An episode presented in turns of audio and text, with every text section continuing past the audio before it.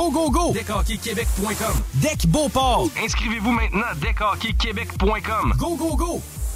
Cégep de Lévis. Vous désirez travailler avec les enfants?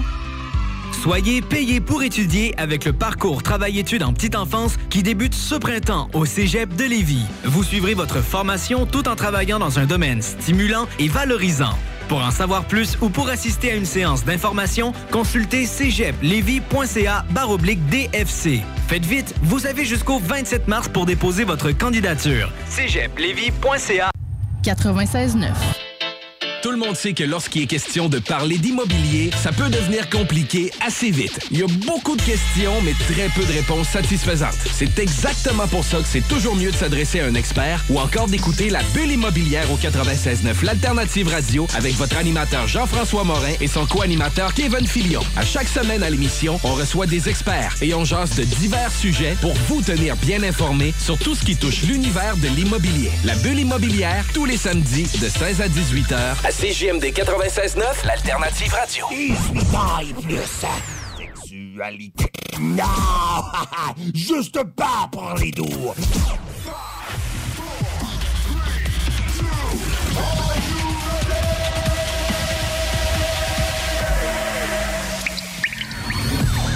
La bulle immobilière. La bulle avec votre animateur Jean-François Morin. Jeff, Jeff Morin. Courtier immobilier. Et son co-animateur Kevin Filion. À chaque semaine, on reçoit des experts sur tout ce qui touche l'immobilier. Et on jase des questions, des réponses pour tout ce que vous devez savoir dans l'univers immobilier. La bulle immobilière.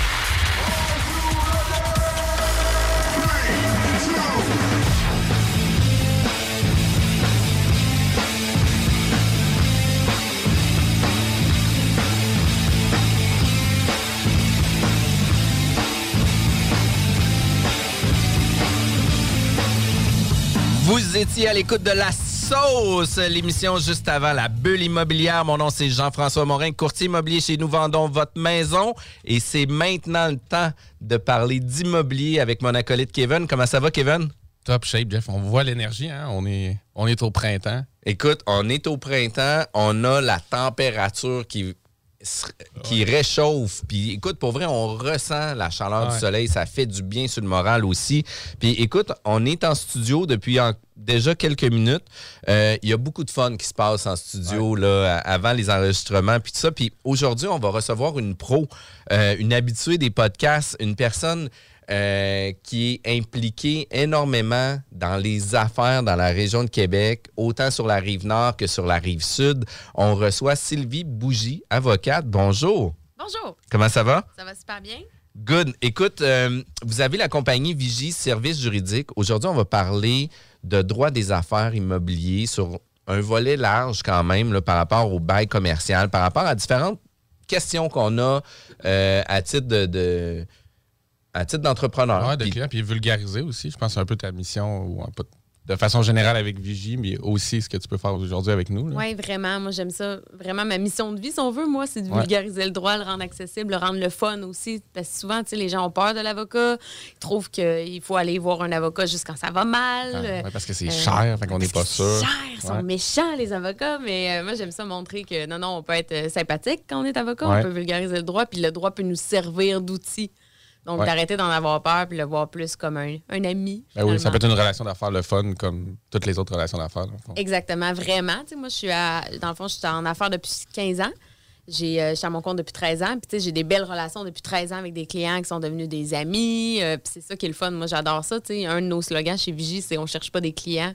On veut pas de clients. On veut des relations. Fait que, tu sais, Ouais. ça en dit long sur la, la relation qu'on veut établir. Parce que tu fais que du droit des affaires, droit commercial, tu spécialises là-dedans. là. Oui, c'est ça. Dans le fond, tout ce qui touche la vie d'un entrepreneur, c'est pour ça que le droit immobilier, ça vient aussi avec Ouais. le droit du travail, le droit immobilier, les gens qui ont des projets d'affaires finalement. Ouais. Que peu importe leur projet d'affaires. Fait qu'écoute, ça donne-tu le ton un peu vers où qu'on s'en va aujourd'hui? Ça va être incroyable, c'est sûr et certain. Euh, écoute, Sylvie, tu dis que tu développes des relations d'affaires avec des gens. Euh, Puis, tu sais, ça vient énormément joindre nos valeurs de notre équipe à nous. On est une entreprise, nous, comme courtier immobilier de service, on est là pour offrir un, service au client, mais au-delà de ça, on veut maintenir une relation d'affaires à un haut niveau pour faire en sorte que les clients soient tellement fiers et contents d'avoir travaillé avec nous qu'ils nous réfèrent. Puis écoute, le dynamisme que tu as, c'est sûr que c'est ça que tu dois faire avec tes, euh, euh, avec tes, tes différents clients puis les divers projets sur lesquels tu orientes tes clients aussi. Euh, toi, tu es une fille qui a fait sûrement le barreau ici à Québec? Oui. À Laval aussi pour les études au niveau du droit? Exact. Moi, je viens dans le fond de la Beauce. Euh, J'ai toujours su que je voulais aller à l'Université Laval. J'étais jeune, je venais à Québec, puis je regardais l'Université l'Université Laval en de la saluant, 73. genre. non, mais on dirait que j'avais hâte, là. Ouais, ouais. Puis euh, oui, je voulais être avocate, donc mon bac, effectivement, au- euh, à l'Université Laval, barreau. Après ça, je suis partie travailler un an euh, à Thetford Mine pour revenir euh, finalement à Québec, pour vraiment me spécialiser en droit des affaires. Puis là, tu as l'air quand même jeune. C'est pas une question, euh, pas une question glissante, mais, mais je veux dire, tu as commencé tout de suite. Tu disais, ça fait 15 ans, donc 13 ans à ton compte. Fait que tu as rapidement euh, fait le saut à ton compte. Est-ce que c'était toute seule? C'est quoi un peu l'histoire de comment. Euh, oui, dans le fond, moi, euh, ben, je vais avoir 40 ans. Le gros. Le gros chiffre 40 ans bientôt. Euh, mais ouais, c'est ça exactement. Dans le fond, moi, j'ai travaillé comme employé dans le fond trois ans. Fait que dans le fond, j'ai 16 ans de barreau. Là. Ça, la vie passe tellement vite. Mais trois ans à mon compte. Puis je- à un moment donné, je m'emmerdais. là. Je pensais que j'étais plus fait pour le droit parce que Ouais. moi, je me rends compte que c'est ça, le contact client, hyper important. Mais j'aime ça aussi. J'étais un peu une touche à tout. J'aime ça m'impliquer dans le marketing. J'aime ça m'impliquer dans euh, relations, c'est sûr, euh, PR, administration, facturation et tout. Tu sais, j'aime ça mixer un peu tout. Oui. Veux, veux pas, quand tu es avocate en- comme employé, ben, souvent tu fais des dossiers, surtout quand tu es une jeune avocate, tu fais des dossiers, tu rencontres pas vraiment les clients. Fait que ça perd un peu son sens euh, pour moi, là, évidemment. Fait que j'étais comme, coudon, c'est peut-être pas fait pour moi. Je pourrais même m'en aller peut-être dans l'événementiel. J'ai même pensé.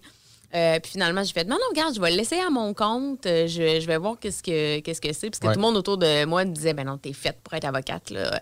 Ouais. Fait que euh, je suis partie à mon compte dans mon salon. Je me suis dit, je vais commencer dans mon salon vraiment, tu sais, rencontrer les clients. J'allais dans des salles de conférence, évidemment, pour rencontrer les clients. Puis je me suis rendu compte que j'avais la piqûre. Puis c'est ça, depuis ce temps-là, dans le fond, 2009. Depuis ce temps-là, j'ai plus vu le temps passer. Puis euh, Tu t'es impliqué dans la communauté aussi, tout ça. Parce que je sais pas, moi, ma- ce que je me dis, c'est que tu, tu pars, mettons, un cabinet d'avocats. Si t'as pas comme 10, 15, 20 ans de relations d'affaires pour dire j'amène une clientèle, c'est pas comme partir à une compagnie de tonte de pelouse tu peux Non. juste aller cogner aux portes et dire. Hey, euh, je suis avocate, je suis super bonne, ça fait trois ans que je fais ça. Ouais.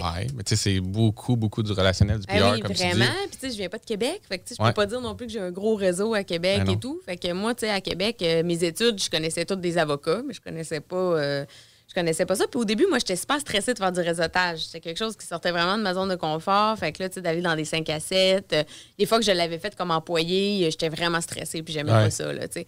Trop comme. Donne trois cartes d'affaires. C'est le classique, là. Puis, euh, puis finalement.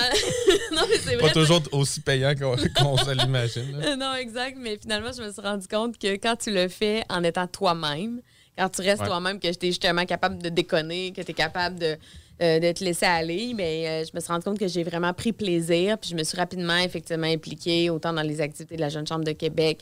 Je me suis impliquée sur le conseil d'administration de Québec numérique qui organise le WAC à Québec, qui est le plus grand événement là, euh, en numérique là, partout dans l'Amérique du Nord. Fait que c'est vraiment un gros événement. J'étais sur le conseil d'administration pendant trois ans. Euh, donc, vraiment impliquée un peu partout, sortir de ma zone de confort et surtout commencer à donner des cours, des ateliers. Donc, cégep, université, j'ai vraiment fait le tour. J'ai pris tous les intervenants en démarrage d'entreprise parce qu'au début, c'était mon créneau, vraiment. Là. Je Ouais. me disais, je suis en démarrage moi-même. Euh, j'ai trois ans d'expérience, j'ai l'air jeune. Euh, je, je me voyais mal aller cogner aux portes des grosses corporations. Ouais, ouais. Donc, euh, je me suis vraiment lancée là-dedans, articles de blog. C'est vraiment tout, là. J'ai vraiment tout fait pour me faire Tout- tout a connaître. Euh, J'ai même écrit, c'est ça, euh, deux livres, là, dont le, le premier, Éviter les pièges en affaires, qui est vraiment axé entreprise en démarrage. Fait que vraiment, là, tout mis les efforts pour me faire connaître. Puis ça a quand Ouais. même apporté vraiment des résultats parce que l'entreprise va super bien. Puis, Très cool. Ça veut dire que tu faisais en parallèle toi-même des démarches de démarrage d'entreprise, puis tu prenais sur le side ceux Ouais. qui étaient dans ta classe, comme je peux être votre avocate Ouais. et vous aider dans le côté Ouais. euh, affaires et gestion. Ouais. C'est hot quand même. Ouais. C'est vraiment cool. Puis, tu sais, c'est souvent la passion qui drive les entrepreneurs. Puis, tu sais, le fait d'être euh, amené à vouloir euh, développer ta business puis d'être un peu touche à tout parce qu'un entrepreneur, c'est un peu ça aussi. là. Tu sais, on, veut, on veut connaître l'ensemble de notre business. On veut, euh, quand on, prend de l'expérience et une maturité en affaires, on veut euh, spécialiser beaucoup plus. Mais au départ, notre passion nous amène sur les volets tellement larges de tout ça. Puis le fait de vouloir le partager, d'écrire deux livres, c'est quand même un bel exploit, puis c'est quand même le fun aussi. Euh, puis les deux livres, c'est éviter les pièges en affaires, puis maximiser la valeur de son entreprise. Fait que, c'est des livres que j'ai pas eu l'occasion de lire ensemble, mais si tu peux nous donner une petite prémisse là, sur euh, les sujets de chacun des livres, ça peut être vraiment intéressant aussi. Oui, oui, oui. Mais mon, c'est ça, le premier livre, Éviter les pièges en affaires, c'était vraiment, on dirait, toutes les choses que je disais, que je dis encore, dans le fond, à toutes les fois quasiment que je rencontre un entrepreneur en démarrage. Donc, c'est quoi la structure juridique à choisir? Est-ce que je m'inscris aux taxes ou non? Euh, c'est quoi le nom d'affaires que j'utilise? Euh, après ça, les contrats, les premiers contrats de base, donc le contrat de service avec ses clients ou si on est un service, on est un site web transactionnel, ou avec la pandémie, beaucoup de gens se sont dirigés vers le commerce en ligne. Donc, les conditions d'utilisation, les conventions d'actionnaires, on va s'associer. Donc, c'est vraiment la, la base. Et aussi de tout comprendre comment ça marche une compagnie. Les actionnaires, les administrateurs, les dirigeants, c'est quoi le rôle? On entend plein d'affaires, Pourquoi, pourquoi une résolution? Pourquoi un conseil d'administration? Fait que, tu sais, tu viens un peu. Démystifier tout ça, vraiment dans un langage clair, net et précis, short and sweet. J'écris un livre, je le dis, pour un entrepreneur pressé qui a juste le goût d'être au courant des informations, qui n'a pas le goût euh, tu sais, de s'enfarger dans du, euh, du vocabulaire juridique. Puis honnêtement, c'est une fierté pour moi parce qu'il n'y a pas de livre qui existe qui Ouais. vulgarise le droit. C'est Et- ça. J'ai écrit un livre pour les gens pressés. Ouais. Ouais, ouais, écoute, c'est du, mais- c'est du Arial, Arial 16, là. Tu sais, c'est comme. euh, Non, mais c'est c'est cool quand même parce que ça rejoint. Il faut, faut voir pressé comme vulgarisé, dans le fond. Exact. Pas, pas écrit à la Non, mais c'est ça, mais mais- pas embarquer, euh, quatre ouais. pages de jurisprudence qu'un client, il Ah, lira mais- pas ça, là, le- un entrepreneur lira pas ça, il n'y a rien à, fait que c'est, puis c'est parce qu'en plus, que je dis entrepreneur passé parce qu'il y a des, euh, des, des encadrés dans mon livre que c'est des trucs plus techniques, j'appelle ça sous la loupe. La personne qui, qui veut pas s'enfarger dans les fleurs du tapis lit pas les sous la loupe. Puis il y a beaucoup d'exemples. Puis, euh, fait qu'il y a un aspect exemple concret. Puis il y a des exemples de mon conseil, mon vécu, puis mon parcours aussi au travers. Donc, ça donne vraiment un beau mix de l'avocat en pratique, qu'est-ce qu'il a vécu, Ouais. euh, les conseils que je peux donner, des exemples. Fait que, tu sais, c'est pour ça que je dis l'entrepreneur Ah un ouais, peu je pressé, parce que tout le monde qui l'a lu à date, ils n'ont pas l'impression que c'est lourd à lire. Puis que Ben non, c'est faut pas que livre soit un manuel euh, formel d'école. sais, en même temps- voyez, là, mais tu sais, il y a plein euh, d'encadrés dans mon livre. là. Des Ah ouais, encadrés cool. gris, c'est les exemples. Déjà, il y a de la couleur. Il y a de la cou- ben ouais, c'est ça, tu sais, mais à la fin, là, mes conseils et tout. Mon expérience en rouge. Fait que, tu sais, c'est, c'est le fun à lire. C'est pour ça que je disais ça. Fait que très vulgarisé sur le démarrage. Mais la raison pourquoi j'ai écrit un deuxième livre, c'est que là, j'avais pas poussé les sujets. Bon, l'entreprise est en croissance. C'est bien beau, elle est startée. Ouais. Mais on va aller plus loin.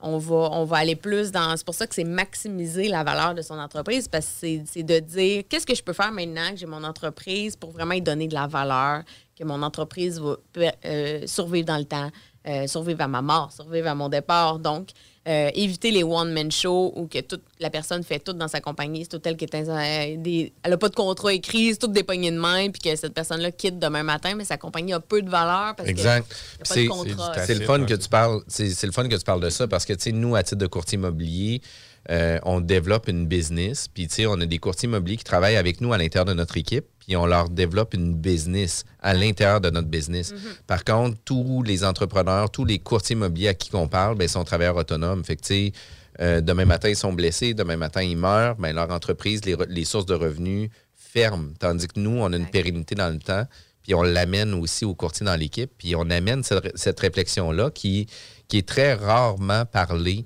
pour des travailleurs autonomes. Tu sais, euh, souvent, les travailleurs autonomes vont vouloir s'acheter une indépendance, euh, une flexibilité sur l'horaire, d'avoir des revenus, travailler quand ça me tente. La possibilité de l'illimiter est quand même très présent pour un travailleur autonome. Euh, par contre, c'est souvent limité à, à nos seules personnes. Puis il faut que la vision de l'entreprise soit plus loin qu'un seul individu.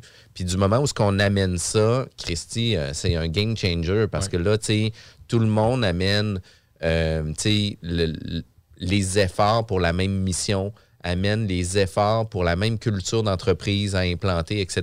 Puis ça amène réellement des résultats euh, différents. Fait que je trouve ça... euh, je trouve ça vraiment le fun. On va aller, c'est distribuer ça chez Renaud Bré, tous les bons, j'allais dire disquaires, mais euh, libraires. Ouais, c'est ça. Exact. Les bons livraires, effectivement. Puis j'ai la chance d'avoir fait affaire avec une maison d'édition, Fides, qui est une des plus grosses là, euh, maisons d'édition au Québec. Fait que ben, mon livre est distribué partout et même en format e-book aussi pour le monde qui veut le consulter. euh. Encore plus pressé. pas papier. Dans l'auto, c'est pas ça, papier. Euh, mais euh, mais tu as, tout à fait raison. Puis ça s'applique aussi aux gens qui ont des employés. Parce que tu as des one-man shows qui ont des employés, mais qui sont. Ces employés-là sont pas au courant des informations de la compagnie du tout, du tout. C'est en silo. Euh, mais après ça, quand il arrive pour vendre, c'est comme ouais, mais le fondateur qui veut vendre sa business, mais que c'est juste lui, dans les faits, qu'il connaît vraiment. Ça n'aura pas beaucoup de valeur. Puis souvent, ces entrepreneurs-là, c'est des gens qui disent Ouais, mais j'ai consacré ma vie à cette entreprise-là.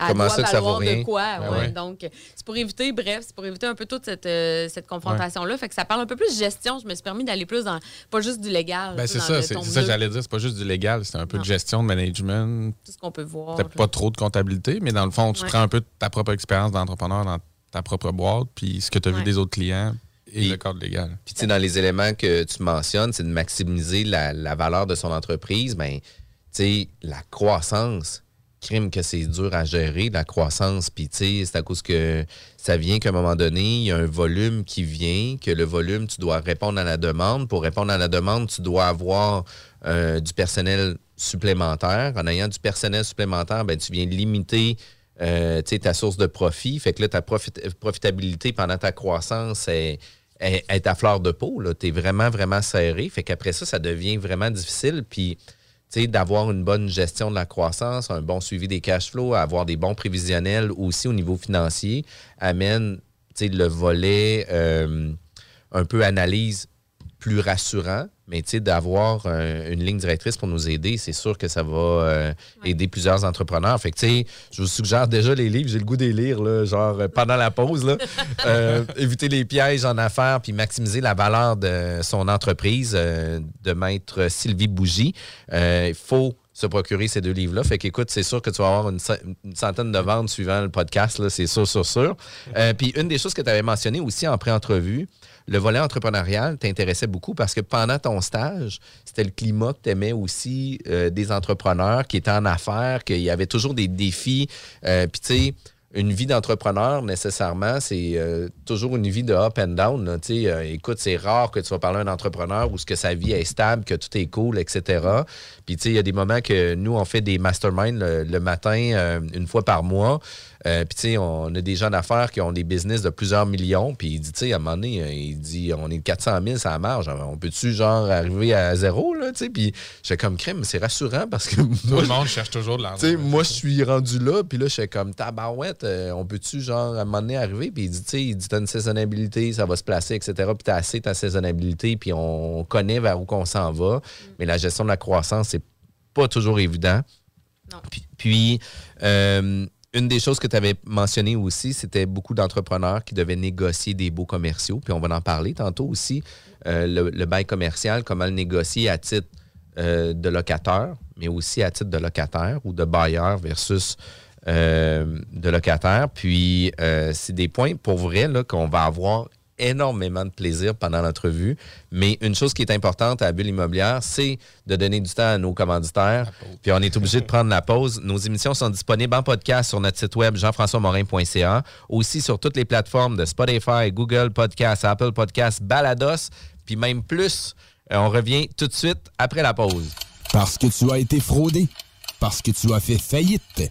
Parce que tu veux rebâtir ton nom. Parce que tu veux investir dans l'immobilier. La solution pour tes dossiers de crédits personnels ou commerciaux, c'est bureau de crédit.ca. Bureau de crédit.ca. De retour à la bulle immobilière avec Kevin Filion de Plan de match Renault. Euh, pour vos besoins d'analyse d'optimisation de projets immobiliers, contactez-le directement sur sa page Facebook, PDM Renault au pluriel. C'est ça? Exactement, Jeff. Je Quand même- quand tu fais mes jingles puis mes, mes plugs. Aujourd'hui, on est bon. avec Sylvie Bougie, avocate de Vigie Service euh, Juridique, excuse-moi.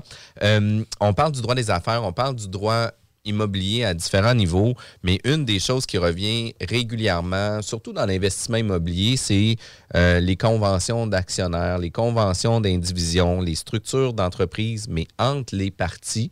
J'aimerais ça avoir ton point de vue, Sylvie, sur de quelle façon amener la meilleure structure entre les parties. Oui. En fait, effectivement, il y a comme deux structures qui existent là, dans les faits. C'est qu'on peut dire, ben, on, ben, soit en fait, on s'incorpore. C'est souvent ça que les gens vont vouloir faire parce que ça amène quand même une protection. On s'entend qu'une compagnie, ben, c'est une personne morale distincte. Donc, s'il arrive quelque chose, on le sait, les vices cachés, surtout en immobilier, c'est souvent ça. Donc, euh, on le sait que si on met un immeuble ou des immeubles dans une compagnie, on décide de vendre notre compagnie, ben en fait, euh, on se dégage quand même d'une responsabilité. Donc, ça donne une belle protection, mais c'est pas obligatoire de le faire, puis c'est pas pertinent dans tous les cas.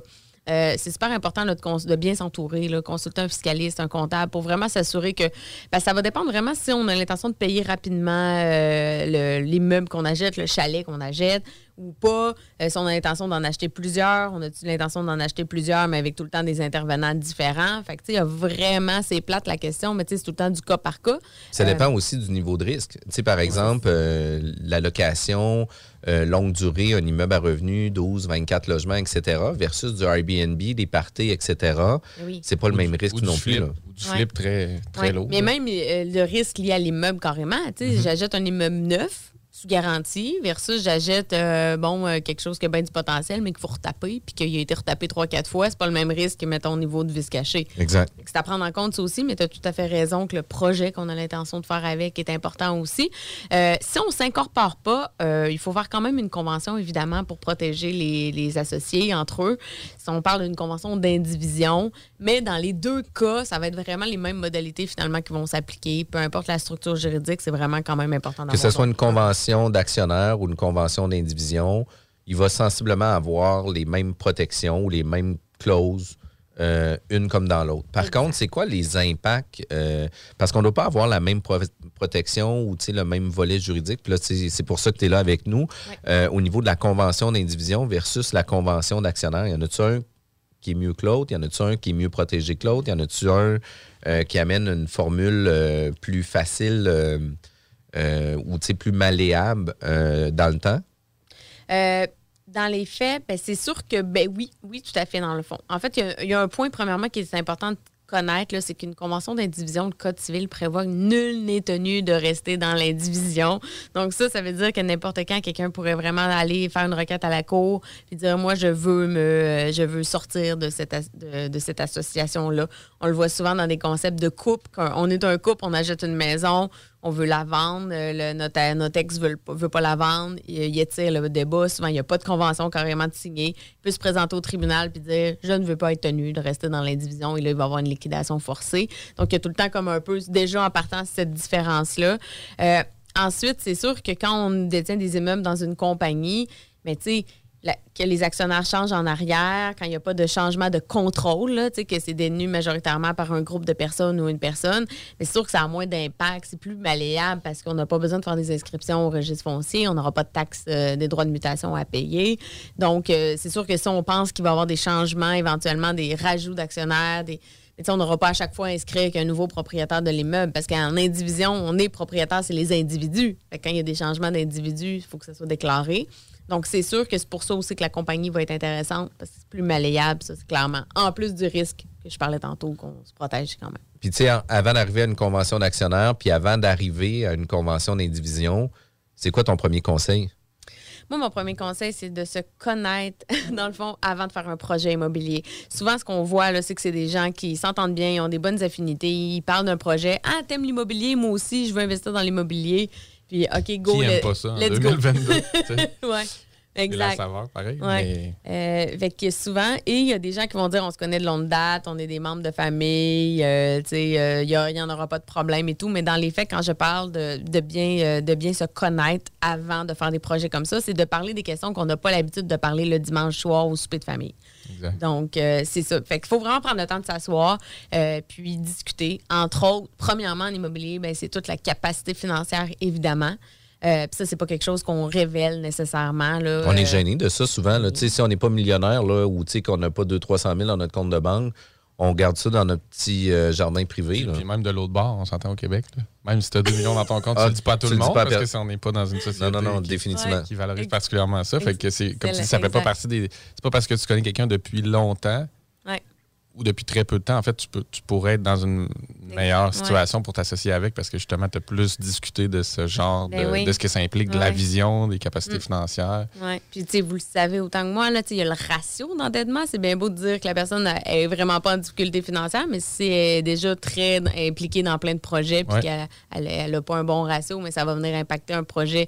Fait que tu peux dire, ah, ben non, je vais m'associer avec Jeff, voyons, c'est évident euh, que ça va bien aller, mais finalement, c'est son ratio d'endettement. Fait que, tu sais, c'est des questions à poser. On n'a comme pas le choix de tomber dans le crunchy de code de crédit, enquête de crédit. Euh, c'est quoi, c'est quoi tes moyens financiers? C'est tant qu'à moi la première, le premier sujet à aborder en immobilier surtout. Euh, mais il y a aussi tout l'aspect euh, projet futur. Là. Tu sais, Est-ce qu'on a l'intention d'acheter un premier immeuble puis dans cinq ans le refinancer pour en acheter un autre? ou pas du tout, qu'on a l'intention d'en avoir un, on va être bien content. On veut le vendre rapidement, pas rapidement. On l'a vu avec la, la bulle immobilière. hein? Solide. On, on l'a vu. Non, mais tu sais, on l'a vu. tu sais, prix de l'immobilier, ça a super augmenté. Je suis convaincue qu'il y a des associés qui se sont assis autour d'une Ben oui. table puis qui ont dit un des deux voulait vendre, l'autre voulait pas vendre parce qu'un disait le timing est exceptionnel, puis l'autre disait non, non, non, on, on le garde. Oui. ça amène de ça. Fait qu'il faut en parler à l'avance. Il faut toujours penser à l'avance. Dans les deux cas.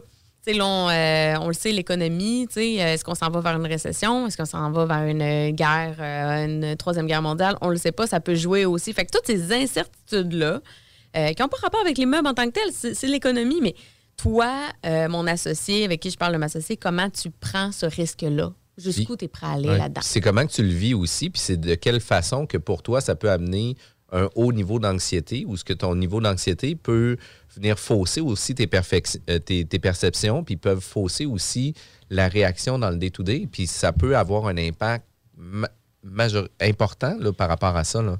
Fait que Ben, c'est... tu parles souvent des codes de couleur et tout, mais moi, j'ai fait Ouais. ouais, pas de temps, mais différents partenariats dans le passé, dans différents types de business. Mais une des affaires que je me suis rendu compte, c'est que je veux dire, j'étais un gars quand même assez ouvert, je suis capable de discuter tout, mais quelqu'un qui est trop émotif, qui a trop des hauts et des bas, moi, ça corde pas bien avec moi. Ouais. Fait que tu sais, ça, c'est le genre d'affaires qu'il faut que tu sois capable de scripter d'avance, justement, avec Ouais. ton associé, parce que si tu fais juste discuter, faire des activités, faire des affaires assez légères, ben, tu iras pas. Moi, je dis, tu iras Puis- pas te rendre où il fait chaud dans la cuisine. là. Comme, comment tu réagis? Ouais. Fait que euh, ça, c'est un fit à discuter d'avance parce que quand Ouais. je trouve que quand l'émotion tombe et que c'est pas tout le monde qui est dedans, là, c'est là que ça brasse toutes les cartes. C'est difficile à gérer. Puis, puis tu sais, euh, puis je veux pas ramener ça dans une relation de couple, mais c'est un peu notre relation de couple aussi. Là. Tu sais, on, on vit un couple avec notre conjoint, conjointe, etc., mais on vit aussi un partenariat avec des gens. Puis, tu sais, on a des relations, des fois, qui peuvent être beaucoup plus. euh, je ne veux pas dire plus étroites que les conjoints, conjointes, mais tu sais, il y a des On les voit partenariats plus, que les gens, qu'on va les voir plus souvent, qu'on va leur Ouais. parler plus souvent. Les enjeux sont beaucoup plus grands que nos enjeux Ouais. personnels parce que, tu sais, là, on achète d'investissements immobiliers de plusieurs millions versus qu'on a une petite maison à 300-400 000 avec notre conjoint conjointe. Fait que, tu sais, les enjeux sont différents aussi.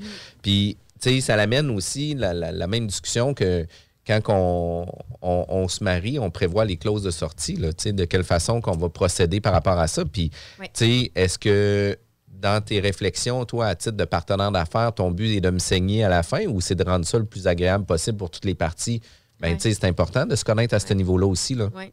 Mais dis, même au-delà de ça, est-ce que moi, je vois m'investir dans un projet immobilier pour 5 ans, 10 ans, puis après ça, le re- revendre, puis m'acheter autre chose, d'autres projets personnels, ou euh, j'ai l'intention justement de rester là-dedans pendant 20 ans, tu sais, euh, parce que, tu sais, avant de parler de sortie, c'est dans combien de temps tu penses, c'est quoi ton horizon long terme? Puis souvent, les gens ne parlent pas de ça, là, puis Ouais. c'est quand même hyper important, puis surtout en immobilier, parce que, tu sais, on le sait en immobilier, bon, il y a du refinancement, généralement, on refinance avec le taux d'intérêt aux 5 ans. Euh, euh, moi, je mets dans certaines conventions, justement, que la personne qui veut quitter doit attendre d'être dans les, euh, dans les renouvellements hypothécaires. Donc, tu sais, déjà, parce que si on vient de refinancer un immeuble, puis l'associé veut vendre, là, mais tu sais, la- l'immeuble, elle n'a pas de liquidité pour l'acheter, cet actionnaire-là, cet associé-là, ou un le partenaire, on va l'appeler partenaire, mais tu sais, c'est toutes des discussions qui doivent avoir lieu aussi. Puis ça, des fois, les gens, c'est ça, n'osent pas en parler. Puis c'est quoi l'agenda caché d'une certaine façon, que c'est pas de mauvaise foi de la cacher, mais c'est quoi la. Et aussi les attentes, hein, parce que. Il y a beaucoup de. Les gens, souvent, tu sais, comme moi, exemple, des fois, je suis actionnaire dans des projets avec des gens. Mais moi, souvent, quand je suis actionnaire, c'est que je veux m'impliquer dans le marketing, je veux m'impliquer parce que ça me tente de triper dans d'autres projets. Mais les gens, des fois, en s'associant avec moi, ils se disent, ben, je vais m'associer avec l'avocate qui va me rendre des services juridiques. Eux, eux, ils s'attendent que je vais vouloir juste faire ça ou juste m'impliquer là-dedans. C'est correct, dans leur tête, c'est ça. Mais euh, moi, Toi, tu veux sortir de ça un peu. Ben aussi. oui. Ben oui, c'est tu sais, ça. toi, tu sais. me faire valoriser autrement. Puis, tu sais, Ouais. c'est important d'en parler de ça. tu sais. Ben, Euh, le, le temps, puis les tâches, puis dans l'immobilier, ce qu'on voit, parce que honnêtement, tu sais, probablement que tu vas dire que c'est ça dans tous les milieux, mais il s'en fait, puis il s'en défait à tous les jours des associations. Puis moi, de ma lecture, j'ai l'impression que le piège de l'immobilier un peu, c'est que vu que c'est relativement passif, puis que c'est pas nécessairement une business opérante hyper demandante dans le day-to-day, on prend pas le temps souvent au départ de mettre les tâches. Qui les fait? On se dit juste, gars, on est trois.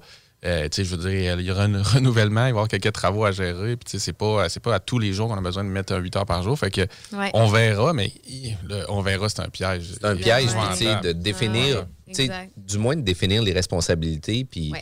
tu sais, de base. Puis on de base. là, autour Puis après ça. ça, tu sais, de, de venir faire un bilan sur une première année, puis dire, ben écoute, toi, tes responsabilités, c'était au niveau de la gestion du locataire. Moi, c'était la gestion de l'immeuble. Puis toi, c'était la gestion du, du financier. Ben là, maintenant, tu sais, euh, comment que ça s'est passé ton département? Tu sais, prends des notes, etc. Puis quand on va se rasseoir ensemble, ben, on va pouvoir, puis on va pouvoir se réajuster puis revoir un peu les tâches et responsabilités de sa- chacun parce que ça, c'est la partie la plus importante aussi. Puis tu sais, combien de fois qu'on va arriver dans des projets où ce que il y en a toujours un qui va dire Ah, ben écoute, euh, c'est tout moi qui fais tout. Puis là, tu sais, je me suis occupé des locataires. Puis là, tu sais, toi, tu as eu genre 25 dégâts d'eau, mais il s'en rappelle plus de ça non plus. Il se rappelle juste qu'est-ce que lui a fait. Puis Là, ben, ça fait en sorte que ça vient créer des zones de tension qui sont pas nécessaires. Ouais. Puis ça, Puis, ben, mais toi, est-ce que c'est quelque chose que tu suggères justement de mettre, mettre les tâches, les responsabilités à même la convention d'actionnaire pour que justement, si Ben oui. quelqu'un déroge ou, est- ou par- pas par la carte, mais tu sais, comme il n'est pas là pendant tout, Ouais. tu au non, moins mais- quelque chose sur ta pied ouais, pour ouais. dire, tu sais, au départ, tu nous avais dit que tu gérais les locataires. Là, ça fait un an qu'on- que tu fais pas ça. Ouais. Donc, on va procéder. Non, non, mais moi, c'est de la musique à mes oreilles de vous entendre. Là. Je veux dire, euh, c'est super important. Moi, j'ai tendance à le mettre en annexe parce que justement, c'est évolutif dans le temps. Ouais. Parce que ce qu'il faut toujours penser, c'est oui au démarrage. Tu sais, ton exemple est super bon, euh, Jean-François, quand tu dis un s'occupe du financement, l'autre des locataires, mais c'est parce que le financement, c'est pas tout le temps qu'on va s'en occuper. C'est au début, c'est au refinancement, c'est si on fait d'autres projets. Fait que des fois, le, le- le partage qui est équitable pour la première année devient peut-être moins équitable dans les, pro- dans les autres années.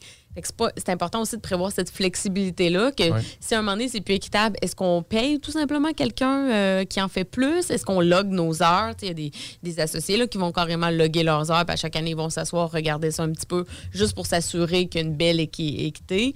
Euh, donc, c'est toutes des solutions qu'on peut mettre en place, puis peut-être avoir une ouverture à revoir le pourcentage de chacun en fonction de qu'est-ce qui s'est passé. Mais moi, je suis très à l'aise. à- Je le conseille fortement, en fait, de le mettre en annexe euh, pour justement que ce soit flexible, puis qu'on le révise. là. En annexe, c'est Puis- facile de en refaire Puis, une Puis, tu annexe. sais, moi, qu'est-ce que j'aime, c'est de le faire aussi en annexe. Puis, tu sais, c'est un, c'est un plan de match qui est vraiment intéressant parce que c'est évolutif, il y a des discussions, euh, tu sais, puis euh, un des défauts en, en entreprise, c'est que souvent, on va avoir des checkpoints beaucoup trop loin dans notre gestion financière, dans notre gestion d'entreprise, que, tu sais, on va avoir euh, à nos impôts, on va rencontrer notre comptable, puis on va dire, puis, est-ce que mon, ma- mon entreprise est rentable? Est-ce que, tu sais... Qu'est-ce qu'est-ce que j'aurais dû faire cette année? Ouais, mais, mais, mais c'est souvent ça. Hein? Puis on gère nos business de ces façons-là. Puis plus qu'on devient proche de nos chiffres, plus qu'on vient qu'à faire du tracking serré sur la business, puis qu'on vient monitorer les KPI. Puis ça ne veut pas dire nécessairement que c'est toujours des KPI financiers.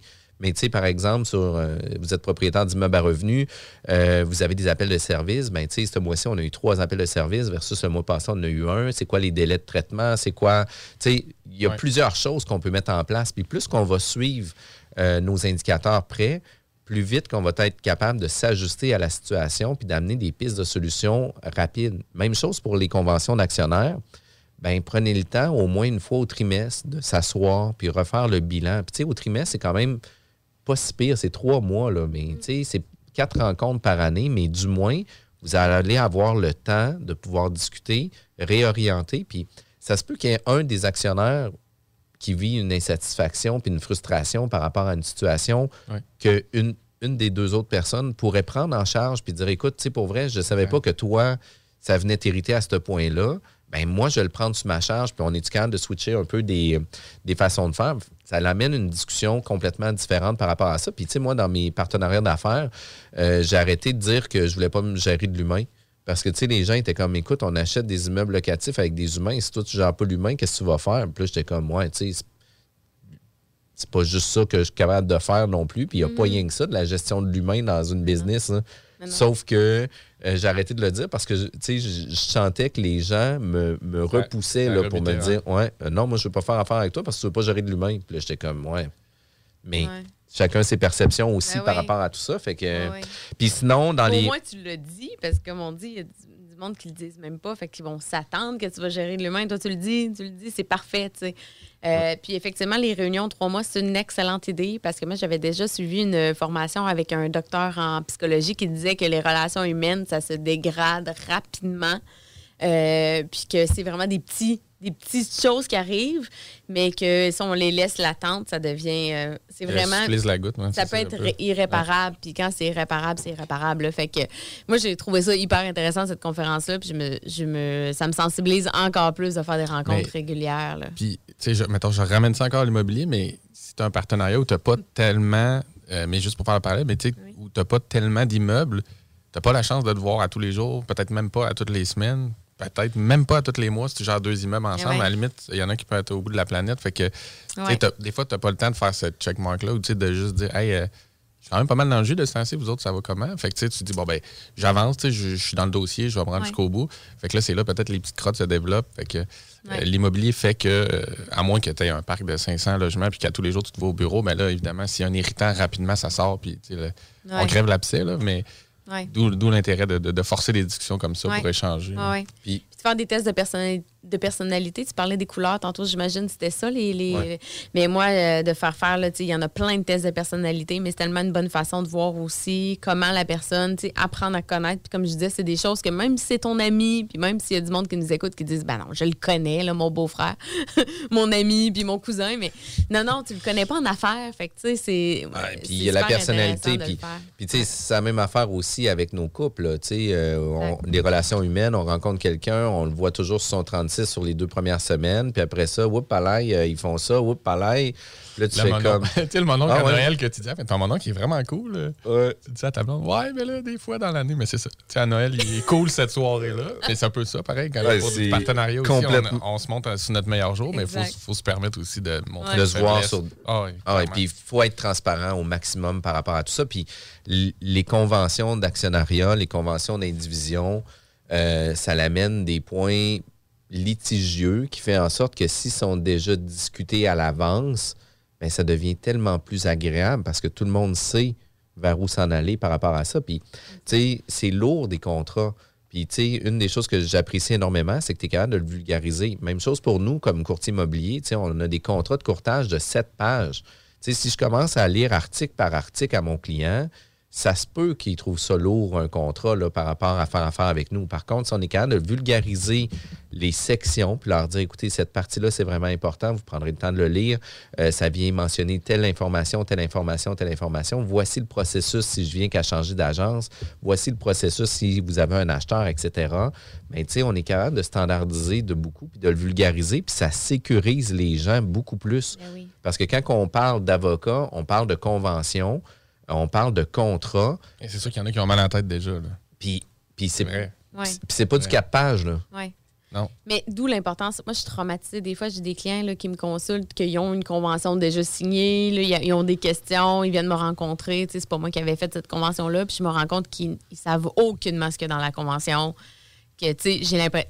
Peut-être qu'ils l'ont les oublié, mais j'ai le feeling qu'ils se l'ont jamais vraiment fait expliquer non plus. Ils l'ont signé à la légère. Mais effectivement, puis on en parlait tantôt, mais moi, ce que j'aime beaucoup des conventions, c'est que euh, c'est un beau rappel aussi. On parlait de tâches responsabilités, mais on peut mettre, moi, j'aime bien la clause durée minimum de mariage. Donc, c'est de dire, on, achète de l'immobilier ensemble, OK, mais on veut, on veut rester dans la compagnie combien de temps? Tu sais, c'est quoi la vision? Est-ce que c'est au moins le premier cinq ans? Est-ce que c'est 10 ans qu'on va être ensemble? Tu sais, Est-ce qu'on voit ça sur le long terme ou pas? Puis ça, on peut le mettre dans la convention d'actionnaire. Moi, j'aime bien l'inclure. Donc, Puis ça on peut mettre des clauses aussi de, de pénalité. Là. Tu sais, Si tu brises le contrat de mariage avant le 5 ans. Ben, tu vas être imputé de 25 000 puis la pénalité de l'emprunt va être assumée à 100% par toi, là, parce que tu tu veux pas vivre cette situation-là.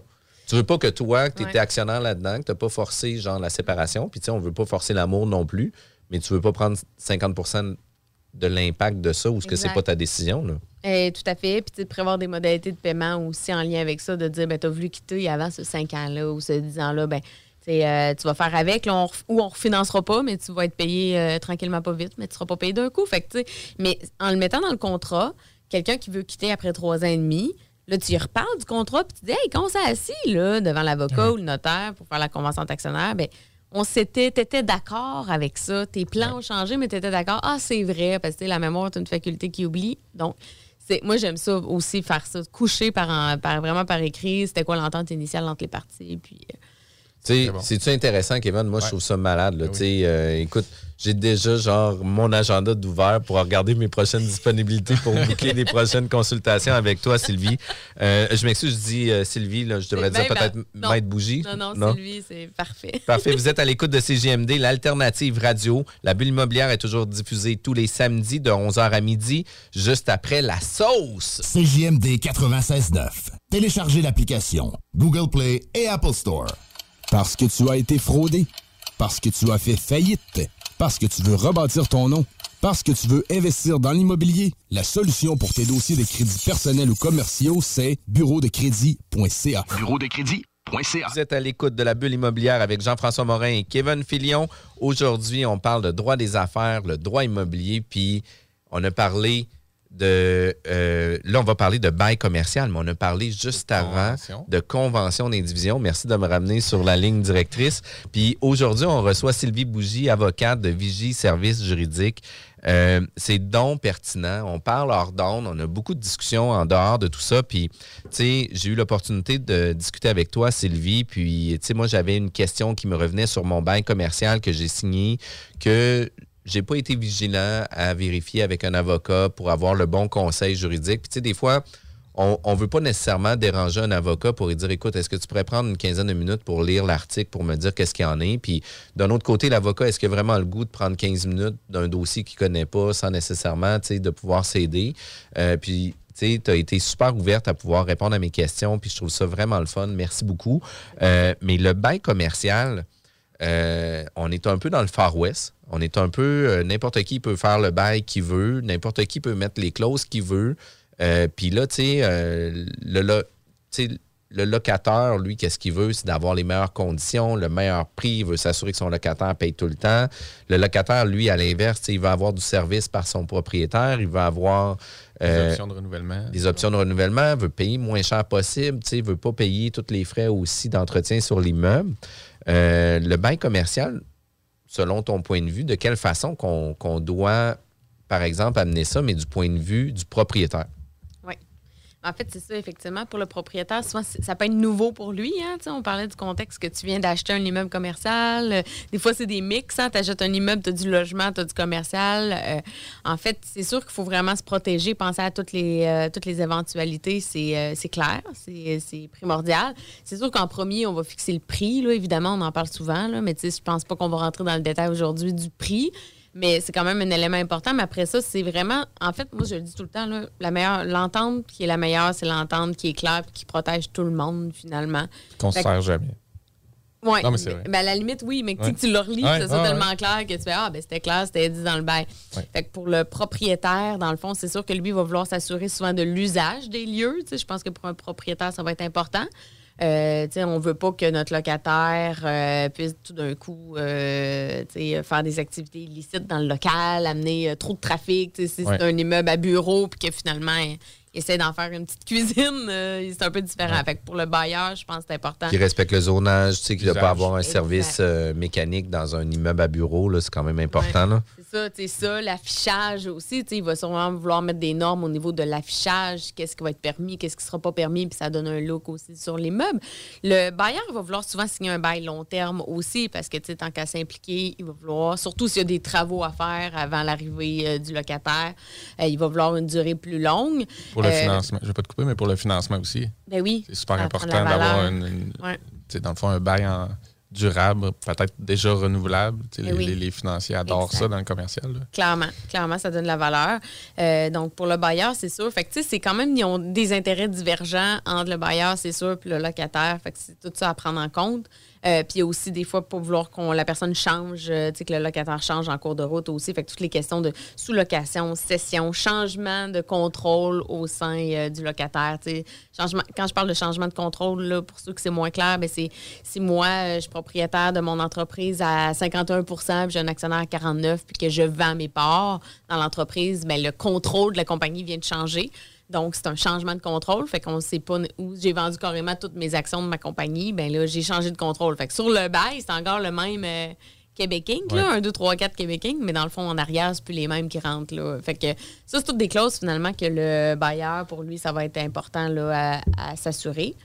Euh, mais c'est sûr que pour le locataire aussi, là, le locataire, lui, c'est l'inverse. Souvent, il va vouloir un bail le plus court possible.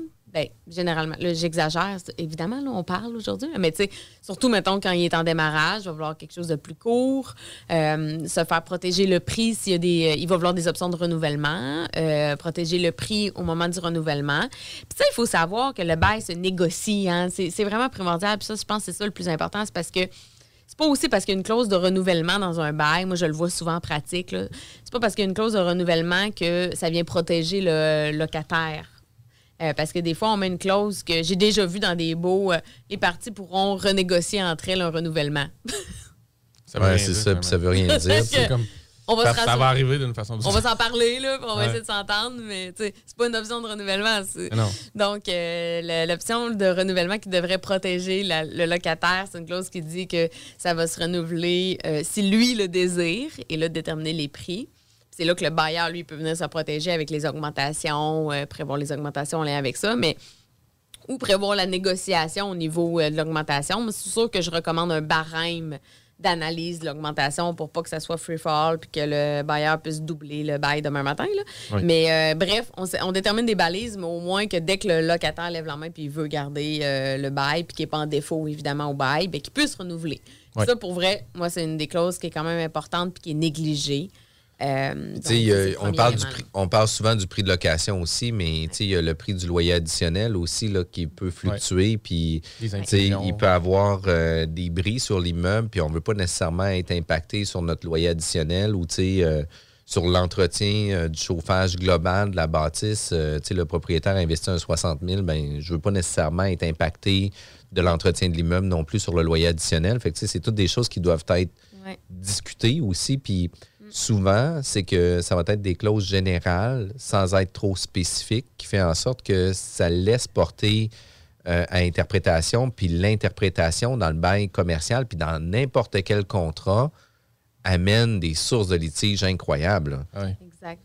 Puis des fois, les gens savent même pas, tu sais, tu disais tantôt, mais des fois, le monde ne lise même pas leur bail, puis savent même pas ce qu'ils signent. Puis, moi, j'ai déjà vu des baux qui devaient être des loyers euh, bruts, un loyer, mais après ça, tu avais une clause de loyer additionnel super large, mais que la personne ne comprenait même pas pourquoi il y avait cette clause-là. Mais là, ça venait créer une confusion énorme. C'est comme, ben là, moi-même, je savais plus quel type de bail il était en train de signer. C'était pas clair. Fait sais, faut mettre ça au clair. Ça n'a pas d'allure. tu sais.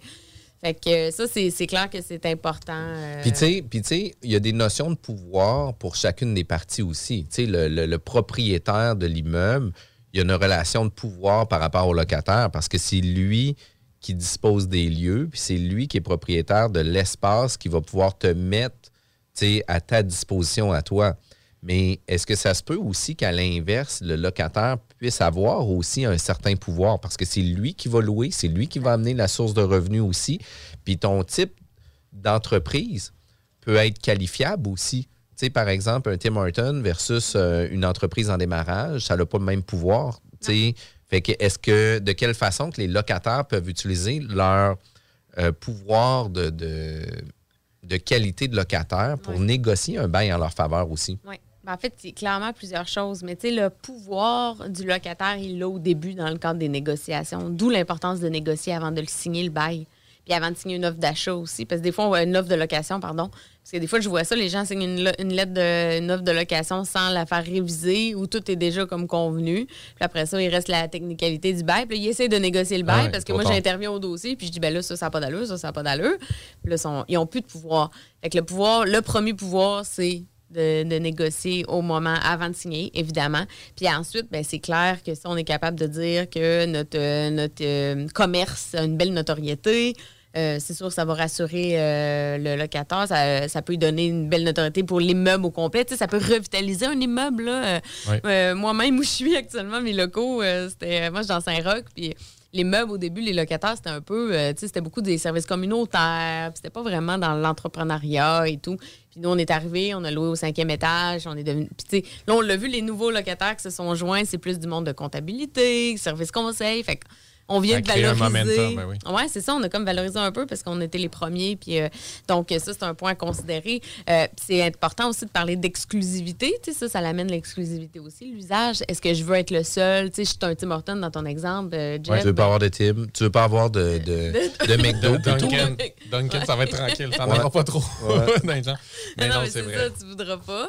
Puis, euh, fait que, tu sais, c'est- à prendre en compte, euh, évidemment. Là. Mais, tu sais, les espaces de stationnement aussi, tu parles de ça, mais, tu sais, moi, je suis un Tim Hortons, je vais vouloir du stationnement Ben oui. disponible, je vais vouloir m'en réserver euh, du stationnement. Donc, ça, c'est aussi à prendre en compte. Là. Le stationnement, souvent, c'est très négligé dans les beaux, Ben là, oui. moi, de, de pratique. Là, souvent, les gens en parle pas. Puis, comme. Le- c'est un des irritants après. ben oui, ben Autant oui, dans le ben- résidentiel que dans le commercial. Ouais. C'est qui ce parcours? C'est Ouais. tellement une micro-gestion Ben oui. agaçante pour tout le monde. Ouais. On, on le vit, nous autres, à l'intérieur de, de notre building commercial actuellement. Il y a 54 places de stationnement, mais il n'y a rien qui est attribué à une entreprise versus une autre entreprise. Puis là, ben, à certains moments, ben, il y a une entreprise qui a un besoin de stationnement plus important que l'autre. À d'autres moments, c'est l'autre entreprise. De quelle façon qu'on fait cette cohésion-là? C'est quand même euh, des points importants. Puis après ça, ça devient des, des irritants non discutés qui fait en sorte que euh, ça laisse un goût amer autant pour le bailleur que pour le locataire. Puis, tu sais, ça devient toujours un peu tannant. Puis, un des éléments du bail qui est souvent incompris, puis souvent mal compris, c'est toujours l'histoire de la vie de publication du bail. Est-ce qu'on peut publier notre bail au registre foncier? Est-ce qu'on a le droit? Qu'est-ce qu'on a le droit de publier? Qu'est-ce que euh, les, bailleurs aimeraient ne pas publier? Puis qu'est-ce que le locataire, le locataire, lui, qu'est-ce qu'il veut publier pour se Ouais. protéger? Là? Oui, puis en fait, pourquoi même le publier? Parce que là, je suis convaincue qu'il y a du monde qui nous écoute et qui disent publier un bail, tu sais, euh, déjà en partant. ça, ouais. Euh, dans le fond, le but de publier un bail, c'est vraiment de le rendre euh, public, donc le rendre opposable si un acheteur achèterait le- l'immeuble dans lequel nos locaux sont situés. Donc ça, c'est le, le premier point. On veut le rendre opposable. On veut que la durée du bail et les renouvellements du bail soient euh, opposables. Fait que quelqu'un qui va acheter l'immeuble va devoir respecter le bail. Sinon, ce qu'il faut savoir, c'est qu'un un nouveau propriétaire pourrait arriver, si le bail n'est pas publié, pourrait donner un avis de six mois euh, et de dire ben, ton bail, après un an, là, dans un an, ton bail ne sera pas renouvelé. Je te le dis euh, six mois d'avance, tu le sais que. Fait que dès qu'un bail, mettons, ça, il reste deux, trois ans à courir, quatre ans à courir, mais on veut pouvoir être là pendant quatre ans. On a mis 30 000 dans les Ben, locaux on d'amélioration, on s'est Ben oui. Euh, donc, on le publie pour cette raison-là. Euh, on ne peut pas interdire hein, la publication du bail. C'est un, er- un article d'ordre public qu'on appelle. Ordre public, ça veut dire quoi? Ça parce que dans le fond, ce qu'il faut comprendre, en droit des affaires, c'est toujours le même principe. Tu as le Code civil, euh, t'as le Code civil qui vient s'appliquer pour les contrats. Ce qui n'est pas prévu dans un contrat, le Code civil vient le, le suppléer. c'est ouais. supplétif. Donc, il vient le baquer, effectivement. Mais un contrat peut généralement contredire le Code civil, à part quand c'est d'ordre public. Donc, quand c'est d'ordre public, ça veut dire qu'on ne peut pas le contredire. Donc, on ne peut pas empê- empêcher un locataire de publier un bail, mais on peut, euh, il, faut- il doit le faire par avis. C'est un avis. L'avis, euh, dans le fond, c'est qu'on ne dira pas le, le côté monétaire. On n'ira pas publier un bail que je paye 500 pièces par mois. Moi, on va dire, j'ai un bail, il dure là. tant de temps, j'ai des options de renouvellement, that's it. Dans le fond, c'est ça en gros. Fait que ça, on peut le faire. Fait qu'on n'aura pas besoin de publier la colon et donner tous les détails. Puis souvent, le bailleur, c'est ça qu'il veut pas. Il veut pas commencer à mettre publiquement euh, non plus. Les euh, ententes financières. Ben oui, c'est ça d'ailleurs. Ouais. Ben, Ben, ben, puis ça, en même temps, c'est à cause que lui, il vient, il vient se confronter à son prochain investisseur qui va vouloir acheter. Il vient se confronter aussi Aux à autres son... locataires qui peuvent regarder le prix que toi. Ben, Exact, mais à son, oui. à son banquier aussi, là. Ouais. Tu sais, que son banquier qui va regarder, écoute, euh, tu me dis que les revenus étaient ça, mais regarde sur ton bail, c'est inscrit Ouais. tel... Ouais. Mais tu sais, ça, généralement, il va l'avoir sûrement divulgué, mais ça reste, c'est effectivement, tu veux pas qu'un autre locataire le voit, tu veux pas qu'un concurrent, tu sais, on le sait, là, tu sais, je veux Ouais. dire, il y a- il y, a des rues à Québec euh, qui sont la propriété de deux, trois compagnies d'attitude d'attente, donc ce serait facile pour ces compagnies-là d'aller voir au registre foncier, qui est un registre public, tout le monde peut aller voir. Euh, à coût à 1 dollar un lac, là, tu peux voir. Fait que, imaginez, on pourrait voir le prix des baux euh, de tout le monde en une, une pièce, une pièce. Ouais, c'est ça, les gros que, baux confidentiels aussi. Ben oui, fait Puis- c'est pour ça. ça. Mais un avis sommaire, c'est très court, ça donne peu d'informations, mais au moins, ça vient dire non, non, moi, j'ai un bail et euh, vous devez le respecter. Fait que ça, c'est méconnu. Euh, je fais une parenthèse pour le stationnement parce qu'il y a un point, là, moi j'ai déjà vécu un worst case scénario que c'était le bailleur qui faisait des travaux. Il a décidé d'agrandir les meubles. Ouais. En agrandissant les meubles, il enlevait tout le stationnement. Ah oui? Ouais. Mais là, si j'ai pas prévu que j'avais le droit d'avoir. Parce que moi, il y a des clients qui me disaient ça. Ah non, non, il y a 53 stationnements, on est correct. La journée qu'ils ont fait des travaux dans le stationnement, puis il est tombé à 10. Tu viens, tu sais, fait que c'est super important de prévoir toujours. Moi, dis toujours prévoyez les pires scénarios. C'est plate, là. Mais dans les deux cas, propriétaire, locataire, prévoir les pires scénarios. euh, c'est super important. Puis un point que je veux vraiment sensibiliser les gens là, qui nous écoutent, c'est le Ouais, cautionnement. Cautionnement. Parce que ça, cautionnement, c'est quoi? Ben, Ouais. Vous devez le savoir, mais tu sais, c'est se rendre responsable d'une d'une dette. Donc, euh, je signe un bail au nom de ma compagnie, euh, euh, mais on vient signer, l'actionnaire, le, propriétaire va venir signer pour dire qu'il s'engage que si jamais euh, la compagnie n'est pas capable de payer, est en défaut de paiement, s'engage à payer à la place. Puis ça, c'est quand même assez faramineux parce que souvent, c'est lié au fait qu'il y a des, beaucoup de baux qui vont dire que si tu es en défaut, tu es tenu de payer tout le bail restant en plus. Fait que souvent, c'est des gros montants. Ah oui. J'ai cautionné ça, ben là, je me retrouve à payer la totale. Donc, souvent, quand c'est des compagnies qui sont pas capables de payer leur bail, généralement, c'est parce que ça va mal, la compagnie. Fait que là, la compagnie fait faillite, le propriétaire fait faillite, tout ça parce qu'il a signé un bail commercial et tout. Donc, le, euh, le cautionnement. Fait que super, super faire vraiment attention à ça. Puis on peut le négocier, le, le cautionnement. C'est pas vrai qu'on ne, ne peut pas le négocier. Ça se négocie. On peut prévoir un, minimum, un maximum de montant cautionné. On peut prévoir aussi un, un délai de cautionnement. Tu sais, je vais le cautionner, par exemple, Ouais. sur mes deux premières années pour qu'on développe notre relation d'affaires ensemble. Tu vas voir le sérieux de mon entreprise, puis par la suite, on va pouvoir Ouais. euh, Ben. C'est un outil, dans le fond. C'est un outil parce que tu sais, on dit négocier le prix aussi du bail. Si tu dis, ouais, mais tu sais, mettons, je suis une compagnie Ouais. démarrante, mais bon, je suis prêt à cautionner, tu sais, je suis prêt à mettre tel actif Ouais. en garantie. Tu sais, Ça, ça devient, ça fait partie de la Ouais. négociation potentielle du bail aussi Ben sur oui. qu'est-ce que toi tu mets en jeu autre que juste ta signature sur ta business opérante. Là. Un dépôt. On peut Ouais. donner des dépôts de loyer en garantie. Bref, comment rassurer le locataire? Parce que c'est sûr, si vous êtes à la maison propriétaire, vous voulez être rassuré, effectivement. Sais, des dépôts, euh, cautionner justement une durée, euh, un, mini- un montant, un 50 000. Euh, tu sais, souvent, on va cautionner. Moi, ce que je recommande souvent, c'est de cautionner, oui, mais la, la- la portion des travaux que le propriétaire doit faire. Puis ça, oui, je vous le recommande en tant que propriétaire. Moi, si je suis propriétaire d'un building, puis je fais 50 000 d'aménagement pour mon locataire, il s'en va après six mois. tu veux être remboursé ton 50 000 Ben oui. piastres. C'est logique aussi. Ah oui, c'est logique Ça, aussi. Puis, logique.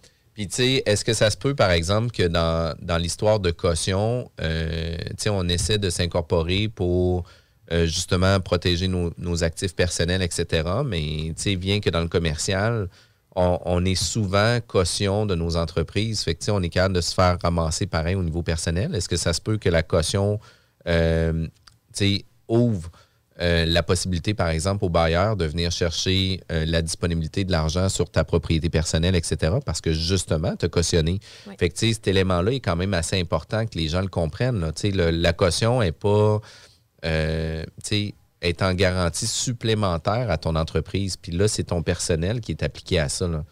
Puis ça, si les gens, il faut vraiment qu'ils le comprennent bien. là. Ouais. Ben, surtout en démarrage, c'est presque coutume. Là. Je veux dire, ça va être très rare. C'est obligatoire. autant le banquier, autant le bailleur de, de- de Ouais. ton immeuble. tu sais, Je veux Ouais, dire, ouais. il faut que tu mettes Ouais. skin in the game. Il faut que tu mettes quelque chose sur la table. Puis tu peux pas juste dire, ben, j'ai une nouvelle entreprise, ça va super bien marcher. Ouais. Je vais te louer. J'aimerais en plus avoir le prix le moins cher. Voici je vais mes rien prévisions. mettre au bat avec toi parce que Ouais. tu vas voir ma business, ça va bien aller. Mais euh, dans les faits, tu sais, si le, le locataire n'a pas fait de travaux d'aménagement, tu sais que c'est un bureau, euh, location de bureau, il n'a pas fait d'aménagement, il prend deux, trois mois de loyer en dépôt. S'il ne se fait pas payer, il prend ses dépôts-là, prend ses actions. Tu sais, c'est quand même moins risqué là, pour lui. Ouais.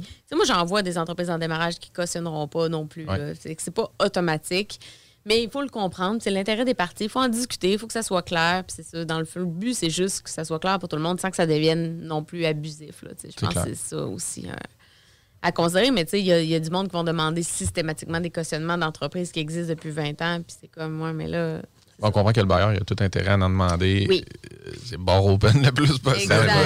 C'est- normal, il est backé. Fait que c'est Ouais. là, que- c'est là que le, ra- le rapport de force s'installe, puis la Exact. négociation. Puis, tu sais, moi, je pense que dans la négociation, tu sais, à titre de locataire, dresse-toi la liste, là, quitte à t'en faire enlever. Puis plus que tu vas t'en faire enlever, plus que tu vas avoir du pouvoir pour négocier sur qu'est-ce que le, le bailleur veut t'offrir aussi. Puis, tu sais, le jeu de négociation, c'est toujours trouver le juste compromis où ce que les deux parties vont être gagnantes.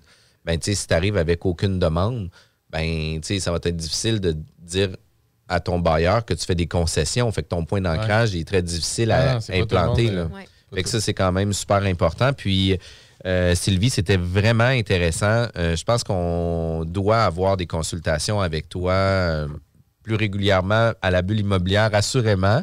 Mais si nos auditeurs aimeraient te contacter, de quelle façon qu'ils pourraient rejoindre euh, votre cabinet? Oui, sur mon site internet vigiquebec.com, V-I-G-I, Québec tout au long.com. Euh, il y a des formulaires de contact directement. On peut prendre rendez-vous avec mon calendrier en, ligne directe, là, même pas besoin euh, de m'appeler ou quoi que ce soit. Donc, c'est super simple, super efficace. C'est la meilleure façon là, de me rejoindre. Parfait. L'an dernier, on a donné euh, 150 000 avec le bingo avec CGMD Oh, tous les yes. dimanches. Euh, on commence à développer le plaisir de notre petite famille Ouais, les ouais, dimanches. On joue au bingo avec CGMD. C'est vraiment très cool. avec la chaîne YouTube, euh, Chico fait quand même vraiment une solide Check job. le show, comme on dit. Oh, ouais.